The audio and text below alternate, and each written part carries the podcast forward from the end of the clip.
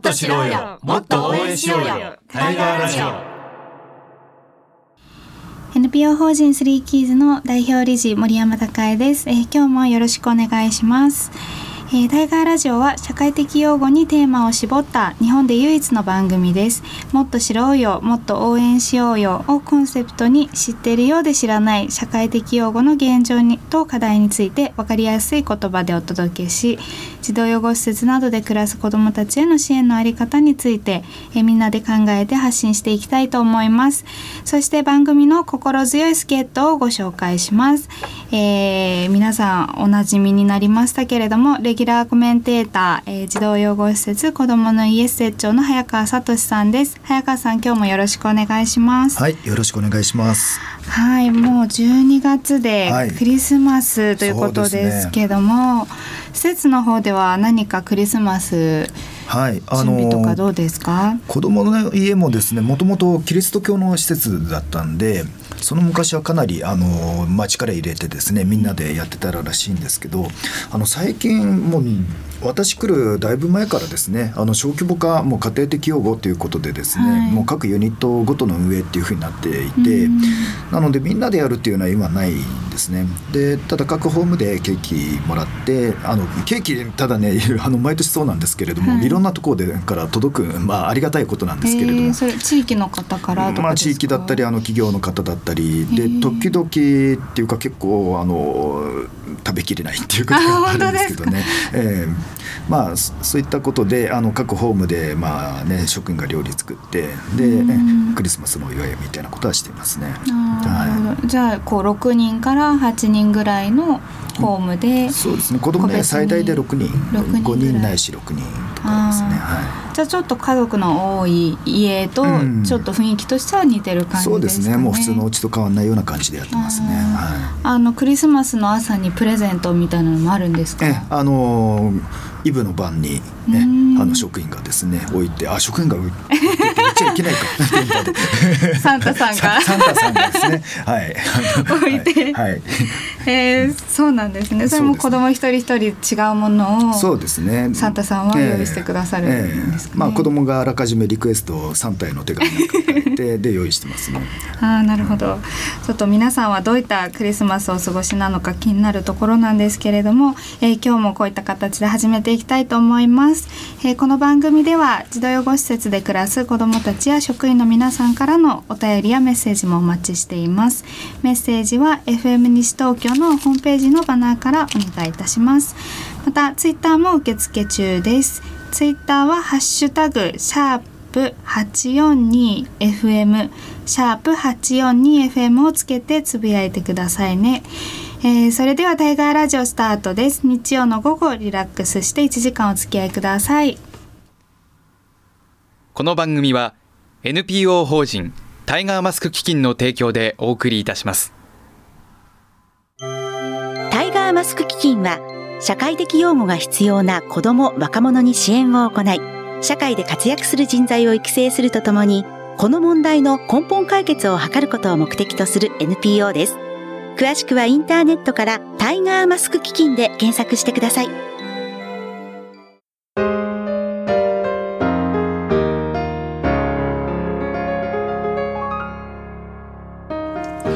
イガーラジオ FM 西東京からお届けしています。ここからはタイガーディクショナリーのコーナーです。とかく難しい社会的用語に関する用語を分かりやすく解説するコーナーです。解説は今日も早川さんにお願いしています。えー、今日はですね、えー、早川さん自立年齢という、はいはい、またこう社会的用語でよく聞くワードなんですけれども、はい、この自立年齢、えー、解説いただけますか？はい。えーまあ、この業界ならではの標語かなと思いますけどね。あのおそらく一般の方の場合はですねあの、まあ、20歳っていうね成人年齢っていう区切りはありますけれどもあの成人っていうことをイコール自立ではないと思うので自立の年齢っていうのを、ね、一般の人はあまり意識をされることはないんじゃないかなと、ね、大学行けば22歳ぐらいまではあの、まあえー、場合によってはね親から支援を受けながらということもあるでしょうし大学院行けばもっととかね、えーあのまあ、その辺でですねあの自立の年齢っていうのはその人の状況とか家庭の状況とかに合わせて、まあ、結構ね変化すると思うんですけれどもただこれがですね児童養護施設および社会的養護に関してはですねもう18っていうところでスパーンと線が引かれてるわけですね。でこれはあの、まあ、民法の成人年齢とは違って児童福祉法の、えーまあ、児童というね、保護の対象としている年齢が18歳未満ということで、まあえ、そこでですね、児童養護施設も、まあ、児童福祉法の31条でですね、え、必要があればですねあの20歳まで延長できるっていうできる規定にはなってるんですけれども、うん、ただ一般的にはもう施設の数も足りないのでほとんどの子どもがまあ高校卒業年度末まではですね延長できたとしても、うん、まあそこら辺で、えー、措置が解除される。すなわち自立を求められてくると。はい、ことになってますね。はい、そうすると、まあ、一般家庭とは違って、はい、えー、大学に行ってまだこう就労したり自分でお金を稼ぐ年齢じゃなくても、はい、えー、もう自立できると判断されてしまう、ね、ってことですよね。まあできるというふうに判断されてるのかどうかっていうのはね本当に疑問なんですけどね、えー、まあそういったこともあるので、えー、もうそもそも大学なんかそうそう行けたもんじゃないと、もうやっぱりね18歳境に高校卒業境にもう衣食住全部自分でやんなさい。で大学行くんだったら学費も自分でどうにかしなさい。という状況ですのであの、まあ、そういった意味では全国的にはですね大学の進学率児童養護施設に関してはここ数年も223%で、はい、これ専門学校も含めてですね。大学だけに限るとあのその半分さらにですね。でそもそも高校卒業する人っていうのがですね、まあ、おそらく8割いくかいかないかぐらいなので、はい、その前に中退や中卒ということでね、えー、一定の人数が社会に出されていますので、まあ、そういったところではですね、えーまあ、22歳まで大学等に進学して、えー、支援を受けるっていうのは非常にハードルが高い状況になってます。はい、この必要に応じて二十歳まで延長できるということですけれども、はい、その早川さんとして見ているお子さんたち見ると、はい二十歳まで本当は支援が必要っていうお子さんどれぐらいいらっしゃる感覚ですか？まあ言ってみれば全員ですよね。あのそうですよね。えー、あの一般のお子さんよりも要するにあの幼少期からですね適切に養育されていないわけで、まあそういった意味では学力とかあの社会適応能力とかね、うん、そういったところがあの一般の子どもよりも未熟な子たちが児童養護施設に来てるというふうに考えていいと思うんですけれども、うん、であるのに一般の子どもよりもも早い時期の、えー、自立が求められる。一般家庭でもですね18歳で自立できる人ってなかなかいないと思いますし、うんすね、私自身だって18歳なんかで 自立なんかしてませんのでね。これはその、実際自立するってなると、はいあのまあ、虐待とかで保護されてるお子さんたちということなので家庭に戻ったりっていう家庭を頼りにできるっていうのはあまり期待できないと思っていいんですよね。そうですよねこの年齢までこの年齢っていうのはもう要するに10代半ば過ぎてまでですねあのお家に帰れなかったという場合にはですね、あのまあ、そもそも家庭からの、まあ、援護というか養護は期待できないというケースがもうほとんどですね。で本当に、えー、働きながら自分で全部やりくりをしていかなくてはいけない、はいことでしょうか、はい、楽器なんかも自分で工面しながらってことですか、まあ、高校卒業した後はですね、まあ、その辺で、まあ、ここ最近ですねこの業界の中でもそれが問題だということでですねあのずっと議論はされていて、で措置年齢いわゆる保護の対象とする年齢ですね。今あの18歳未満というふうに申し上げましたけれども、えー、これをですね、えー、措置年齢を20歳まで引き上げてで措置延長年齢先ほど20歳まで延長できるって言いましたけれどもその延長できる年齢を22歳。の年度末というようなことで、えー、議論が、まあ、ちょうど1年前ぐらいでしたかね、はい、えー、されていてそうですね。で児童福祉法改正案にそれが盛り込まれるんじゃないかという期待があったわけなんですけれどもただあの、まあ、厚労大臣大臣もですねかなりやる気だったと思っていてですね、えー、私もその措置年齢の変更20歳までというところ延長は22までいけるんじゃないかなと思ってたんですけれども、はい、まああの他の分野のですですね法学者からあの新聞のトップにも出てましたけどね。今ね民法の改正とかで成人年齢をね18歳に変えようという動きの中でなんで児童養護施設の子どもだけ甘やかすんだというとある法学者がですねまあとある新聞のトップに えー、論説を載せていてですねまあああいう影響も大きかったと思うんですけれども、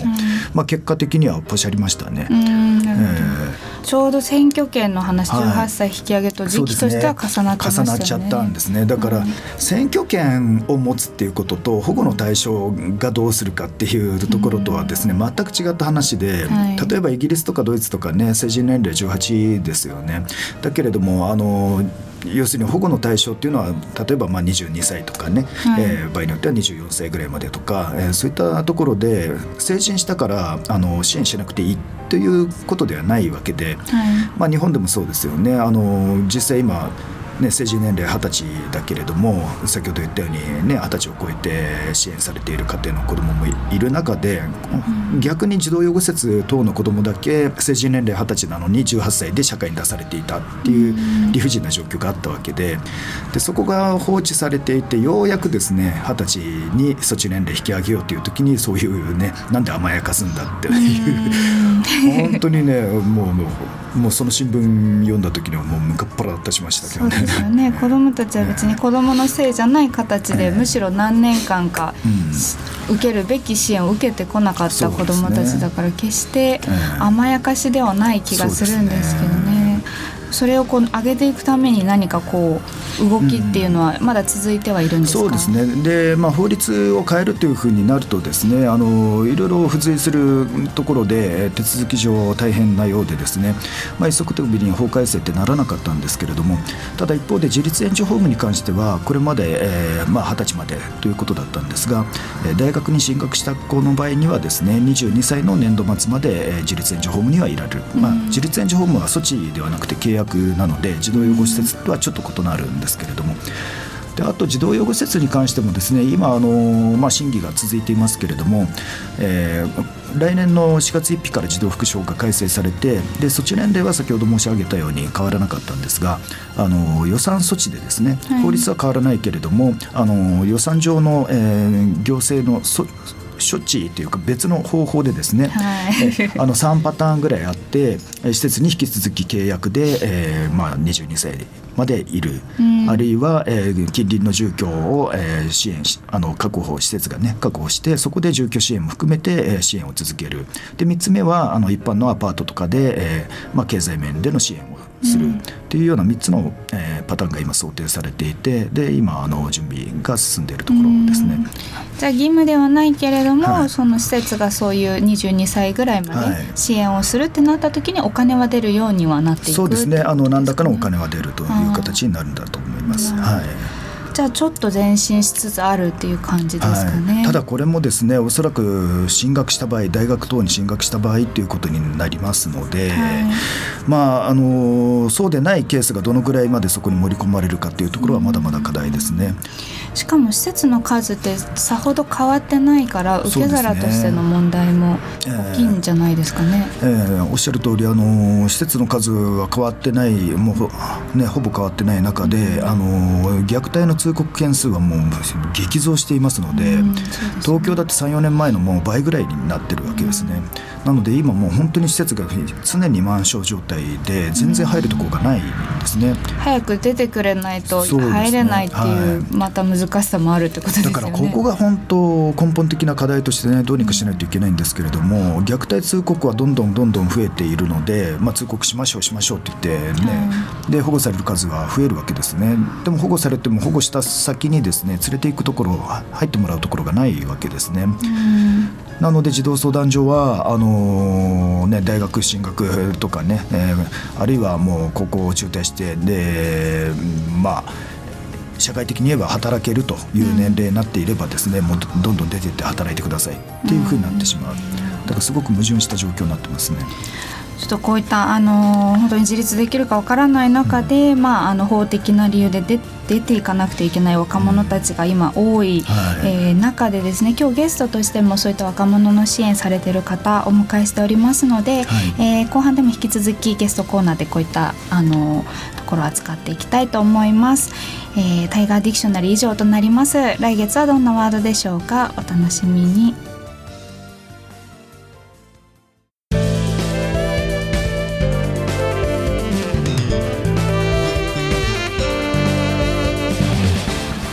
ジオ FM 西東京からお届けしています。ここからはタイガーマスクの友のコーナー。社会的用語についてさまざまな思いを持って活動されている方々をゲストにお迎えするコーナーです。今月のゲストは一般社団法人修本の代表されております竹石和成さんにお越しいただいてます。竹石さん今日よろしくお願いします。この、えー、一般社団法人修本さんカフェなどをはじめあの独特なもの支援をされているということなんですけれども、はい、こちら活動を少しご紹介いただけますか？はいかしました。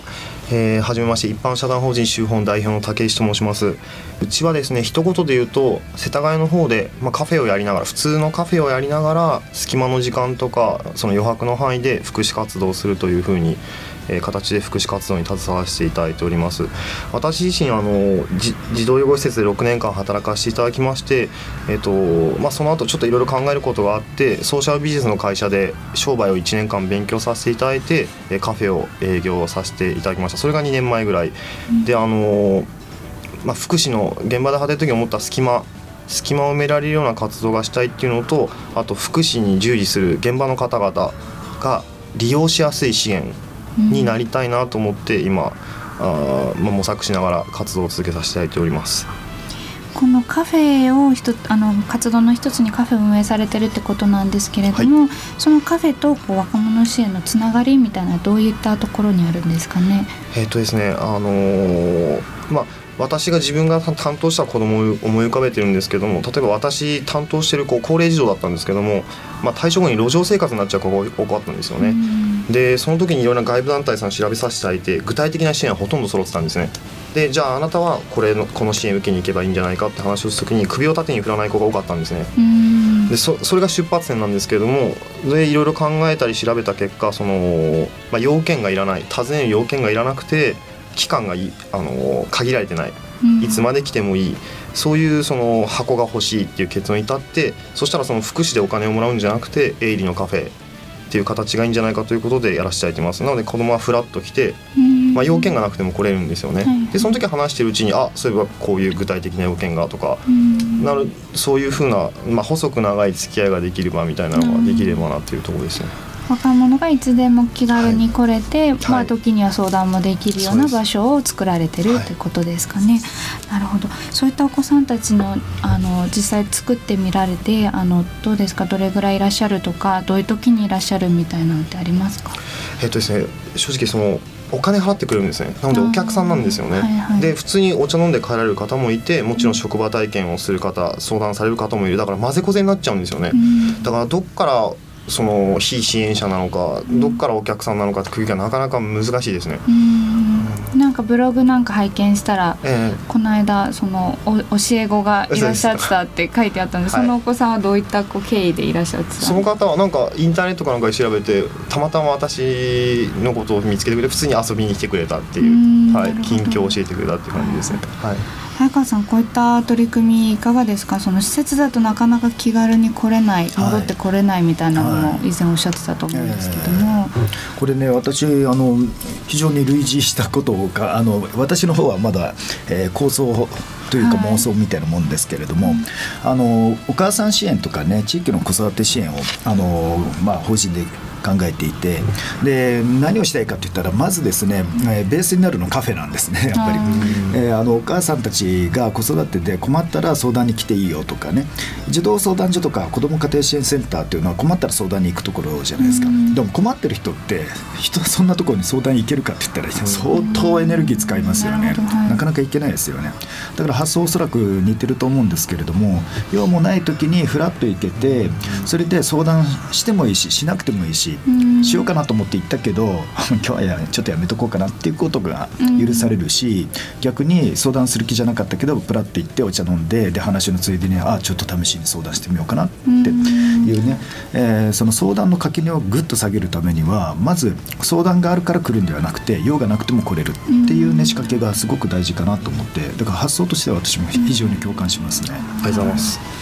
確かにそのお金払うっていうとあの支援なのかなって思われる方もいるかもしれないですけど、お金なんかこう立場的にお金払う方がむしろ参加しやすいかもしれないですね。すねあの上下の関係にならないですよね。ねむむしろお客様の 方が上かもしれないっていうね。支援者非支援者みたいな、あのね盾みたいな関係にはね、もうもちろん支援者非支援者だって対等であるべきだし、そういうふうにね私たちも気をつけてはいますけどね。ただ相談する側の気持ちはだいぶ違うんじゃないかなと思いますね。これ何かこうそういった方が来やすいようにカフェの作りとして工夫されてる点とかってあるんですか？あの福祉のカフェっぽくしないように気をつけました、見た目なのでうち子ども食堂の女性向けてやってるんですけども、子ども食堂って看板も掲げてないです、うん、あなるほど、うん、あくまで普通っぽさを大事にしてます、うん子ども食堂はどんな形で？えっともともとそのずっとやりたかったその子供向け子供ががっつり参加するイベントをやりたくて、うん、ずっとやったんです。けどそれを聞きつけた社協の方が提案してくださったんですよね、うん、あの形を変えて使うことはできるから、うん、そっちの周囲を損ねない範囲で利用してくれないかということで助成金の提案をいただきました。あ社協の方からも提案がそうです。はい、はい、今どのくらいの割合でやってらっしゃる月に2回一応やってます。イベントをやってでそれに参加した後にごただでご飯が食べれるぐらい、はい、子供は無料。そうです、はい、おっしゃる通りでどういう形で子供集まってくるんまず看板を見た地域の子供あとツイッターフォローしてくれてるそれこそ福祉当事者の方ですね、あの私が福祉の支援者だった時に縁のあった子供がその時の料理を作ってくれたりとか主催者がやってくれたりとか結構混ぜこぜで地域の方やってますね。一度にどのくらいのお子さんが？えっとですね店が5坪しかないんですね。なのですぐ満帆になっちゃうので大体5名から10名ぐらいですかね。それぐらいですね。はい先ほどあのちょっと収録前にお話しさせていただいた時に、山形製菓さんのあのー販売をしながら職業体験みたいなのもちょっと取り入れてらっしゃるって聞いたんですけどその辺の活動もちょっと紹介いただけますか、はい、まあ、うちは基本のお金が営利事業で出てるお金なので一応3本柱なんですけど営利事業がカフェ下北都内っていうカフェの営業と山形製菓の販売あと EC サイト通販事業ですね、えっと、職場体験の時にその子どもの興味の範囲とかを聞いて、えっと、この3つの事業のどれかで職場体験をしてもらう形なんですね。で山形製菓の販売の方は、えっと、あるサポートステーションさんと連携させていただいてこれから就職活動始まる前の子どもに職場体験を一緒に山形製菓を売るっていうのをやっててまずセミナーから入るんですね、で農家さんの声とか地域の課題とか全部説明して一緒に価格を決めたりポップを作ったりして一緒に販売をするっていうのをやってます。その利益がうちに普通に収入として入るっていうのをやってます。うんなるほどカフェとか EC サイトでは職業体験という形は取られてはい。えカフェの方でもちろん職場体験が入りますし要するにポップ作りあと一緒になんかコンテンツ制作デジタルコンテンツ系の職場体験がしたいっていう子には一緒にじゃあうちのパソコンいじって一緒に職場体験やってもらったりとか個別で本当に対応してますね。あなるほど。これはその都内のいろんなこう福祉関係者のつてをから紹介いただいてそうです。口コミで例えばそうですね。あのこれから就職活動を始めなきゃいけないんだけどもアルバイト先であの「お前障害児だろ」って言われて、まあ、自信を失ってしまったと。だから自信を取り戻すための職場体験をしてほしいとかあとは立派に働いてるんだけどもうちょっと余暇活動的なのに充実させてほしいからそっちであの職場体験させてくれないかとか、個別に応じて対応させていただいてます、うんうんうん、これまでのじゃあこう施設での勤務経験がすごい生きた形でまた営利と組み合わさってるっていう感じですかね。そうですね。施設の職員さんの苦労を分かってるなっていうふうにちょっと思っております。なるほど、うん。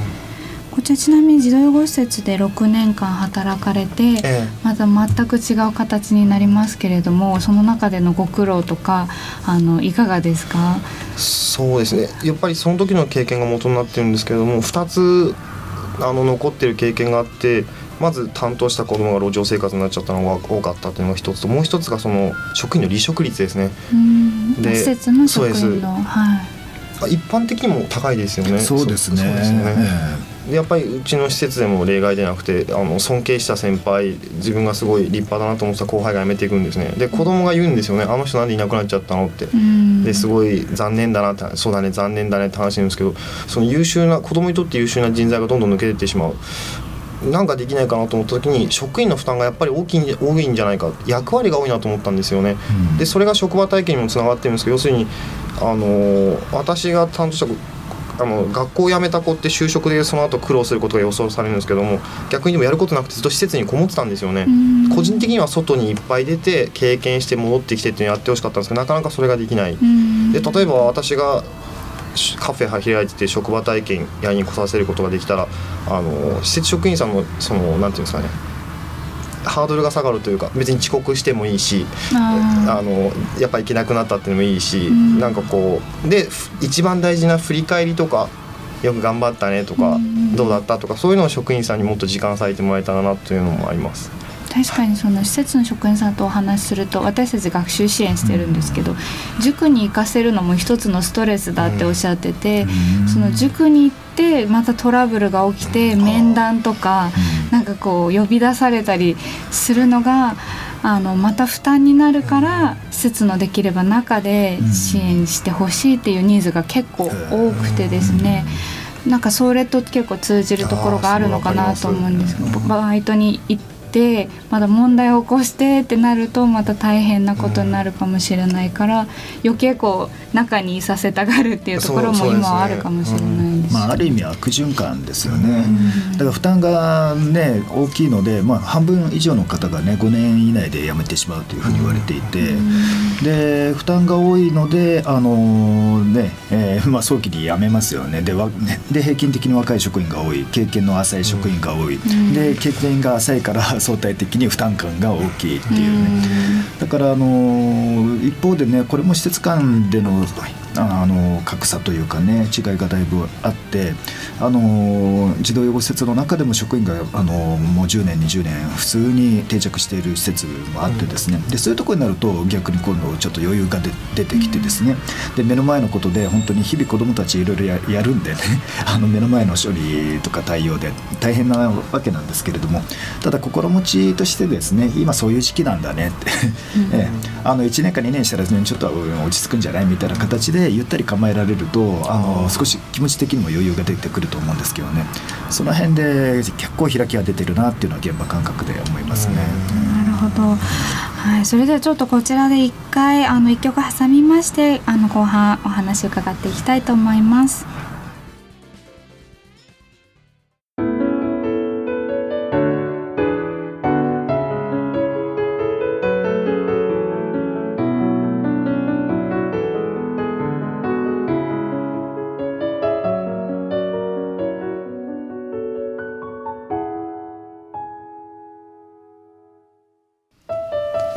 は引き続き本日のゲスト一般社団法人修法の竹石和成さんに、えー、お話を伺っていきたいと思います、えー、竹石さんあの先ほどですね、はい、あの早川さんとちょっと今日自立の年齢について、えー、あのお話しさせていただいたんですけれどもその辺いかがですか？こう自立今18歳ぐらいで出ていかなくていけないっていう、あのところが結局変え変えられなかったわけですけれども、それについて何か感じることありますか？結論的なところは言えないんですけどやっぱり単純に子供見てすごいなと思いますね。私が18歳の時自分を想像して同じいろんな重荷を背負って同じことができるかって言われたらできると言える自信がない。だから単純にすごいなっていつも思ってました、うん、その重荷っていうのは例えばどういうところで？そうですね。話を聞いてていっぱい考えてるんですよね。でお家のこと考えてたり親のこと考えてたり自分の生きる理由について考えてたり、うん、その中で生活費なんとかしなきゃなとか自立の準備しなきゃなって考えてる、うん、その考えてるトピックの量が私が18歳の時にはどうやって女の子と付き合えるかとか、はいはいはい、もうちょっととてもじゃないけどそうですね。うん、レベルが違うなと思いました。大学に行くのは結構当たり前で、まあ確かにそういったこととはまた別に本当に生きるか死ぬかとか、親のところに戻りたいけれどどうしたらいいかとかそういうのを考えてるお子さんもいらっしゃいますよね。そうです、うん。早川さんいかがですか？そうですね。あの先ほどね隙間を埋めるっていうねあのお話があったと思うんですけれどもまさにそういうところがすごい大事だなと思っていてあの、ね、先ほどディクショナリーでも自立年齢のね話をしましたけれどもあのじゃあ18歳だったら自立できるか20歳だったら自立できるかって言ったらなかなかそういうものじゃなくて、うん、あの自立年齢って年齢でできるもんじゃない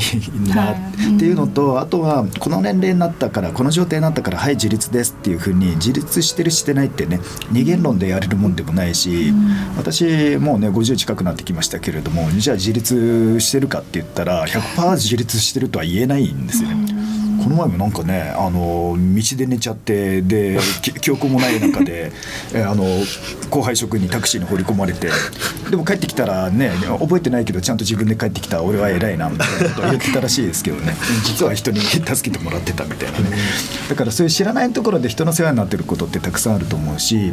だからかといって逆にね子供だから全部やってもらうとかね全部半人前っていうことではなくて子供時代でも一人前にできるところがあると思うので。うんだから我々はこの支援をもうちょっとグラデーションをかけたね、えー子供だからといって手を出しすぎない大人だからといって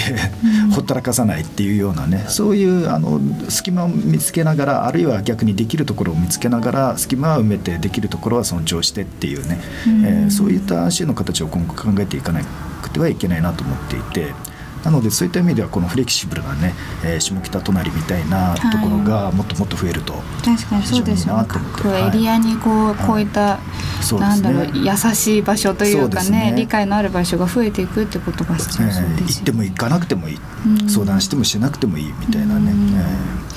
竹さんそんな中で今後の何か目標とか、はい、あの本当はこういうこともやりたいんだみたいなのってあったりしますか？えっとですね始めてからなんですけどいろんな支援者の方とか当事者の方が来てくださるんですけども自分の皇族のために何かしたい発信をしたいっていう方が多いんですよね。でそういう方にそう紹介したいっていろんな施設関係の記事を見たんですけれども職員さんの発信って意外と少ないんですよね、個人情報のきっと関係だと思うんですけど。でうんちょっと主観になってしまうんですけど偏った記事が多いっていう印象。その子供がかわいそうっていうその施設の子供がかわいそうっていうストーリーが看板になっているような記事が多いっていう印象を受けまして、もうちょっとその現場支援者の方の声とかもういろんなことがあるんですよね。楽しいすごいなっていう楽しいこととかなんかそういう声とか発信したりとか、うん、そうですね。情報必要な情報を選んで発信するようなことができたらいいなというふうに思っております。それに向けて何か準備されてることとかあるんですか？えっ、とですね、あの当事者の方のインタビューをしてます。で、それをそれを施設職員の方からさらに意見をいただくっていう両面の記事を今作ってます。で、もう一個は仕事図鑑っていうのをやってて、その私が担当した子で芸能人になりたい率がとても高かったんですね。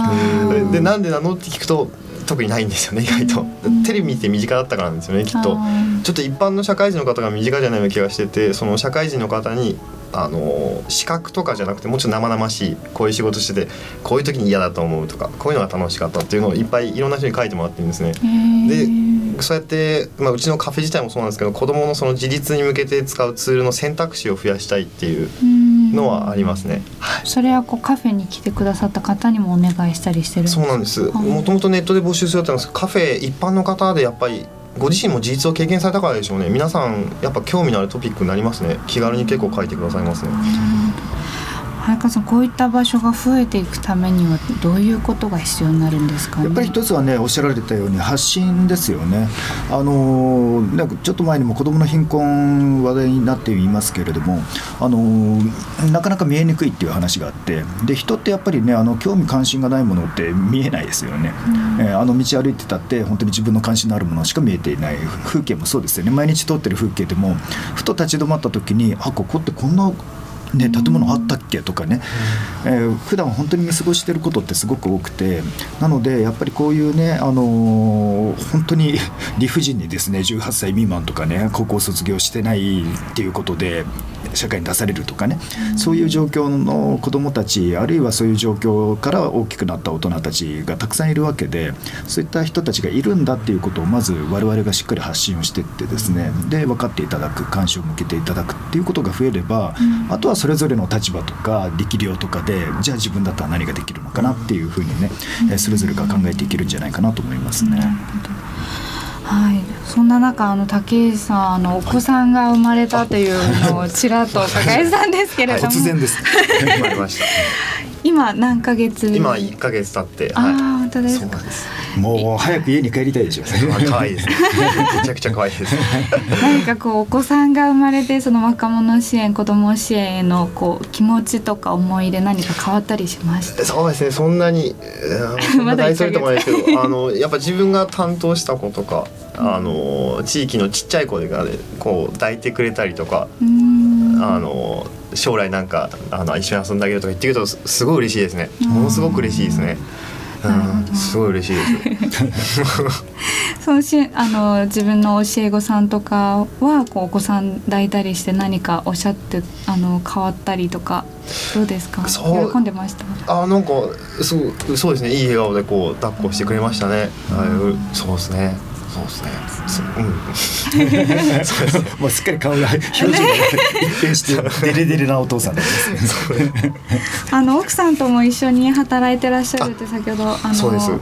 収録前におっしゃってたんですけど、はいはい、奥さんも施設とかで同じところで働いてそうなんです。はい。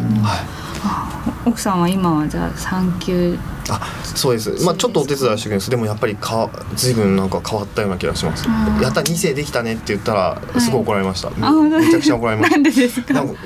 なんでですかね？ちょっとバカにされてない気がしたなと思うんですけど。ちょっと優先順位が変わったような気がしますねいろいろ。はい。まあ2世まあそうですね。あの、まあ、子供は子供で独立した存在だという 意味なんですかね、はい。うん、親の従属物じゃねえよみたいな。ちょっと怖かったですね。なんかちょっと話戻りますけど、うん、施設もこうお子さん生まれたら辞められるっていう方も結構いらっしゃると思うんですけれども、はい、その辺いかがですか？そうですね。だから私も今の施設来てねあの一番の目標はそれなんです。あの若い、えー、これからちょっと結婚ラッシュのですね気配があってですね。で女性の職員とは、まあ、そういう話もしていてで、ね、子供できても育休取ってで戻ってくきてねみたいな、で職員の方も「はい戻ってきます」みたいな、でも子供の家は本当に20年以上ですねあの子育てをしながらって男性はいるんですけれども女性でそういう方が本当にもうずっと途絶えていて、まあ、結婚されるとあるいはねあの妊娠出産されると退職ってなってしまう。でも私前いた施設はもう常に当たり前のように産休育休を取ってる職員がいてですねこれもだから施設間でだいぶばらつきがありますね。その育休制度とか例えばまあ普通の会社だとちょっと時短で働けるとか、はい、5時には上がれるとか、はい、まあ、そういったものがあると思うんですけども、施設全体的にその辺のその育児に対するサポート制度はどういう感じなんですか？これも本当に施設によって考え方がまちまちで、あのむしろ逆にですね「おはよう」を言う人と「お休み」を言う人はその日の中で同一であるべきだっていうことで住み込み制にしたりとかですね断続勤務って言って朝勤務して昼間抜けてで夕方あるいは午後子供が帰ってくる時間にまた出勤してで私最初いた施設そうですけどね。だから朝から本当にもう7時前からもう夜は12時ぐらいまで夜中の12時ぐらいまでずっと働いてるみたいなね。えーっていうふうにやると当たり前ですけれどもあの子供がね自分の子供ができました。でそんな時間に保育園やってないわけですから夜中の12時とか。でそうすると自分の育児と、えー、この仕事の両立ができない。ってことになるのでやめざるを得ないですよね。だからこれもやっぱり施設の方針としてやっぱりこの時短とかね先ほど言われたようなところで断続勤務ではなくて継続で3交代であのできるだけ、えー、時間で上がれるようにとかね。で女性が働き続けられるっていうことをしっかり目指している施設とそうでない施設でやっぱり差が出てしまいます。なるほど。もともとは施設っていうのはこうシスターとかねそういった方が担ってたものが社会制度化されたものだから、そのまま来ちゃってるんですかね。まあ、そういう施設もあるし、あのまあ、宗教とは関係なく特殊化の方が始めたところもありますけどね、あの昭和40年代ぐらいまではね日本中の施設はみんな住み込み制でしたからね、でその後徐々に徐々に通勤制になってるわけで。まあ、あの最近またちょっと逆行の気配もあるんで私も少し心配しているところですけどね。でもねせっかく育児経験をされてこう育児のベテランになってる方々がいなくなるっていうのは結構もったいないですよね。やっぱり職員が定着しないと子どもたちもね帰ってきにくいじゃないですか、職員が 2, 2年3年でどんどん辞めていてだからね自分が18で出て二十歳になりました、ね、あのちょっと成人式の祝いのね、ついでにちょっと施設に来た、うん、で来てみたら半分以上知らない職員だったって言ったらねどんどんどんどんやっぱり帰ってこなくなりますよね、そうするとやっぱりアフターケアとかね自立支援とかっていうのはなかなかで難しくなってくる。はい。えー残り時間わずかとなってきたんですけれども竹内さんあのこういったあの竹内さんのようなあの方々が増えるためにぜひリスナーの方にメッセージとかですね、うん、特にこうカフェとか何かお仕事運営されている方へのメッセージとかあればぜひお願いしたいんですけれども。はえーと、もしよろしければ、まあ、関心があったらうちのカフェに来てくださいっていうその要するにうち今温かい支援者の方と当事者の方に支えられてあの活動ができているだけでまだビジネスモデルとしては成立してないんですね。うん、なのでいつ潰れても後続に託せるように発信をしたり逆に新しいことをちゃんと試していくっていうスタンスでやってますのでぜひあの、まあ、見ていただいたり来店していただいてあの参考にしていただければ幸いです。メニューでおすすめとかあります？そうですね。メニューでおすすめはあのスムージーがおすすめですね。山形の成果を使ったスムージージュースが1杯380円です、はい、ぜひ。えー、カフェは、えー、名前がカフェ下北隣ということで、はい、下北の隣駅にあるんですよね。世田谷大田という駅にあります。なるほど。これは駅からすぐ行けますか？駅南口は目の前にあります。ああ、カフェ下北隣ということですので、皆さん関心持たれた方ぜひ、えー、一度いらっしゃってみてください。はいということで、えー、今回のゲストは竹石和成さんでした。今回ありがとうございました。ありがとうございました。以上タイガーマスクの友のコーナーでした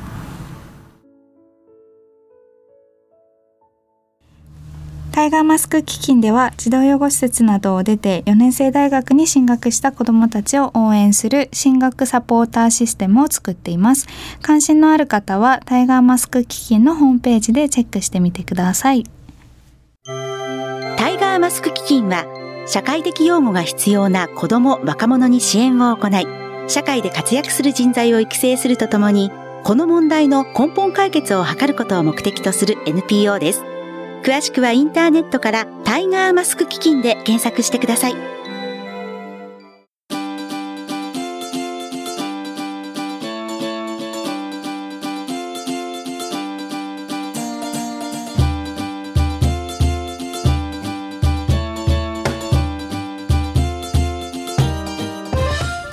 ジオそろそろお別れのお時間となりました、えー、今回ちょっと一つ告知があります、えー、私森山が運営しております。NPO 法人スリーキーズでですねあの児童養護施設や母子生活支援施設などで勉強を教えてくださるボランティアの方々を募集しています、えー、子どもたちなかなか学校だけでは、え勉強ついていけなかったりとかあのするお子さんたちたくさんいますので、え勉強得意な方ぜひ集まっていただけたらと思っています。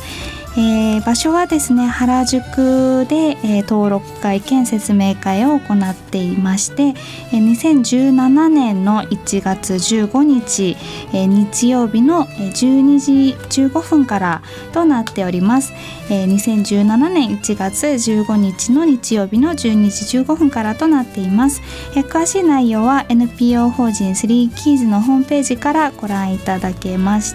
えー、参加費は無料となっておりますのでで、えー、ご興味ある方ぜひぜひいらっしゃってください。はい。ということですが竹内さん今回ラジオは初めてだったんですよね、はい。ね、いかがでした？いやこの機材がこうワクワクしますね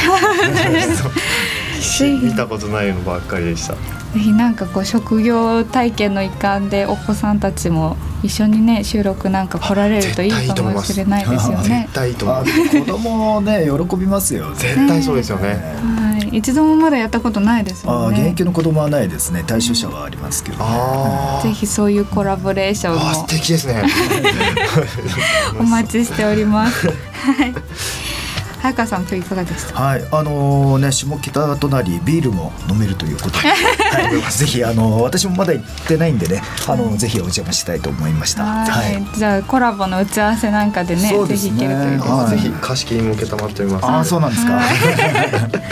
はい、えー、そういったあのいろんなコラボレーション含めましてこの番組ではリスナーの皆さんからのメッセージもお待ちしています、えー、FM 西東京のホームページからリクエストメッセージのバナーをクリックして必要事項を入力して送信ください。e メールをご利用の方はメールアドレスは egao 笑顔ですね。egao842 アットマークウエストハイフン東京 .co.jp です。番組のフェイスブックページもありますのでぜひいいねをしてみてください。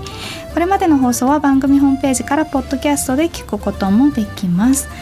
はいということでそれではあのタイガーラジオ今回のお相手は NPO 法人スリーキーズ代表理事の森山孝恵と児童養護施設子どもの家施設長の早川聡でした。はい次回はもう年が変わりますね。そうですね。もう慌ただしいですね。はいあっという間でしたけれどもあの年明けの1月22日日曜日午後2時からとなります。それでは次回もどうぞお楽しみに